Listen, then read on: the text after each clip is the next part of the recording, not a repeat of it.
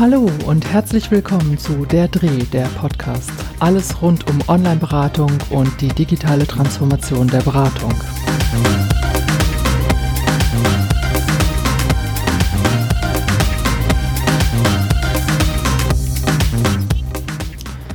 In dieser Folge geht es um die Frage, inwieweit Schriftlichkeit in der Beratung eine besondere Ressource sein kann.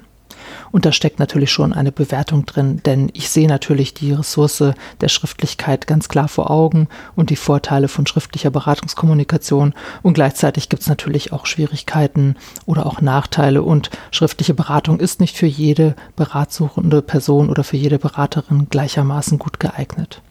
Insofern geht es da natürlich auch darum zu gucken, in welchem Kontext bietet sich denn eine schriftliche Beratung an. Gleichwohl kann man aber sagen, die schriftliche Beratung bietet einfach ein paar Vorteile. Die einen liegen auf der Hand. Es ist eine Möglichkeit, anonyme Beratung vielleicht auch zu bekommen, weil ich ja nur schreiben muss und mich als Ratsuchende nicht zeigen muss. Die anderen sind vielleicht ein bisschen versteckter, nämlich dass in diesem Schreibprozess ja plötzlich Ressourcen geweckt werden, die in der Mündlichkeit, in dem mündlichen Gespräch und auch in diesem Setting einer mündlichen Beratung in der Beratungsstelle gar nicht entstehen. Das heißt, ich kann Geschichten erzählen lassen und zwar in Form von Schriftlichkeit. Und ich kann auch auf das, was mir mitgeteilt wird, nochmal ganz anders und achtsamer eingehen, denn ich habe ja wirklich Wort vor Wort vor mir, was mir die beratsuchende Person mitgeteilt hat.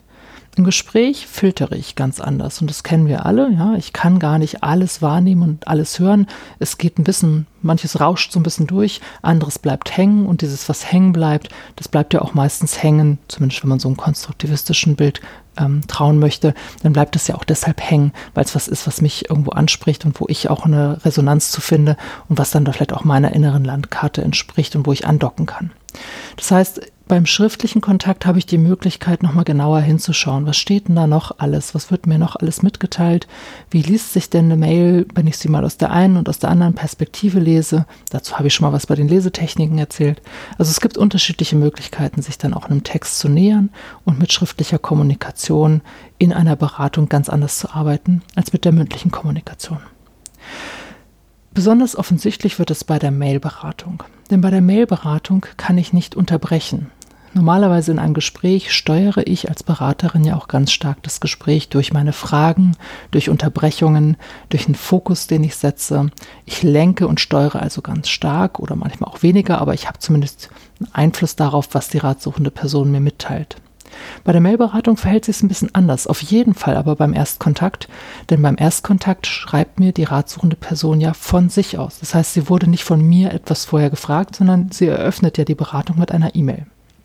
Meiner Erfahrung nach können das auch gerade in diesen ersten E-Mails schon sehr lange oder zumindest sehr ausführliche Beschreibungen sein von einer Situation, von einer Lebensgeschichte, von dem, wo man vielleicht hin will, was man für Ziele hat, was man für Wünsche hat und so weiter.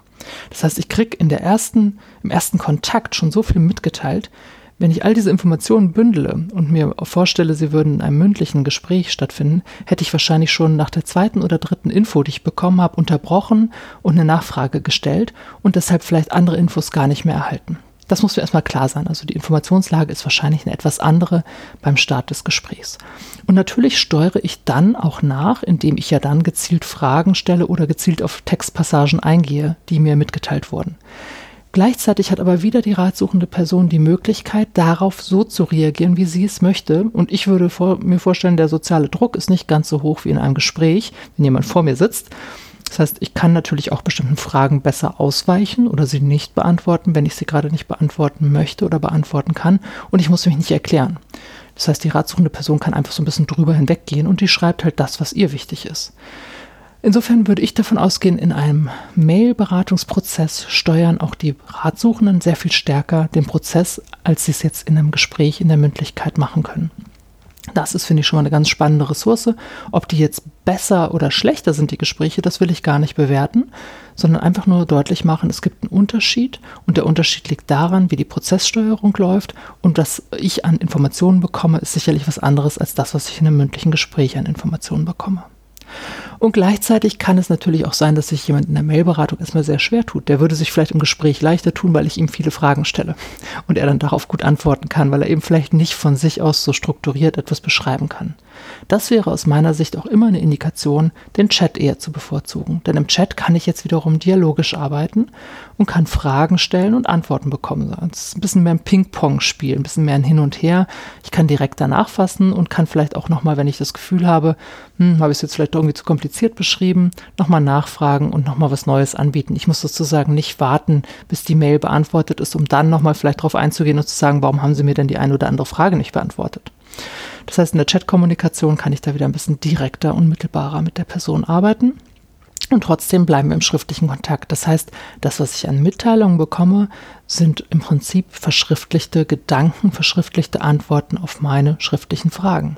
Und insofern ist es wieder das Thema der Sprache und der Achtsamkeit, wie ich denn meine Worte genau wähle und wie ich natürlich auch die Worte, die ich angeboten bekomme, in einen Kontext setze und wie ich sie bewerte, was ich da interpretiere und was es in mir dann auch an Resonanzen auslöst, die jetzt wieder in den Beratungsprozess eingebunden werden können. Das heißt, wenn jemand eine sehr bildhafte Sprache verwendet, dann gehe ich vielleicht ja genau auch auf diese Bilder ein. Wenn jemand eine etwas nüchternere Sprache verwendet, dann werde ich wahrscheinlich auch ein bisschen nüchterner sein oder vielleicht auch ganz bewusst mal eben ein bisschen was Bildhafteres anbieten. Wenn jemand eine einfache Sprache äh, verwendet, verwende ich auch eine etwas einfachere Sprache und so weiter. Das heißt, auch da schwingen wir uns aufeinander ein, so wie wir es im mündlichen Gespräch ja auch tun. Da schwingen wir uns ja auch aufeinander ein. Das passiert jetzt schriftlich sozusagen etwas entzerrter. Und das ist sicherlich auch nochmal ein besonderer Vorteil, der in der schriftlichen Beratungskommunikation liegt, wenn wir jetzt bei der Mailberatung sind, dass ich die Möglichkeit habe, ja, ein bisschen die Geschwindigkeit aus einem Prozess auch rauszunehmen und jemanden einfach auch Aufgaben ähm, dazulassen und Fragen dazulassen, die er dann beantworten kann, wann es für die Person gut passt. Und das ist insofern spannend, finde ich, weil in der Beratungssituation vor Ort die ratsuchende Person ja unmittelbar, ja, zumindest reagieren sollte. Sie muss es natürlich nicht, aber ich frage nach und dann hätte ich ja schon ganz gerne eine Antwort. Jetzt kann ich eine Frage dalassen oder einen Impuls dalassen oder eine Aufgabe zum drüber nachdenken dalassen und kann mir relativ sicher sein, dass die ratsuchende Person es dann beantworten wird, wenn es für sie gut passt. Das heißt, die liest es vielleicht und denkt sich, huh, muss ich mal drüber nachdenken und antwortet mir vielleicht erst ein paar Stunden später darauf. Also eine Möglichkeit, die wir in der Präsenz so natürlich nicht hätten. Also insofern die Schriftlichkeit bietet nochmal eine besondere Möglichkeit der Kommunikation da und auch methodisch kann ich nochmal ein bisschen anders arbeiten. Und vor allen Dingen, ich habe natürlich in einer Dokumentation, die eins zu eins das wiedergibt, was wir miteinander besprochen oder in dem Fall beschrieben haben. Und das ist eine ganz große Ressource, mit der ich arbeiten kann in der Beratung und wo ich auch auf Text zurückgehen kann und sagen kann, gucken Sie nochmal an Ihre erste E-Mail, was Sie da geschrieben haben. Jetzt schauen Sie mal, wie Sie jetzt schreiben, was sich verändert hat. Ja? Ich habe alles vor mir, ich habe alles da und ich kann nicht nur damit arbeiten, sondern ich kann es eben auch meiner ratsuchenden Person wunderbar anbieten. Danke fürs Zuhören und bis zum nächsten Mal bei Der Dreh, der Podcast. Alles rund um Online-Beratung und digitale Transformation der Beratung.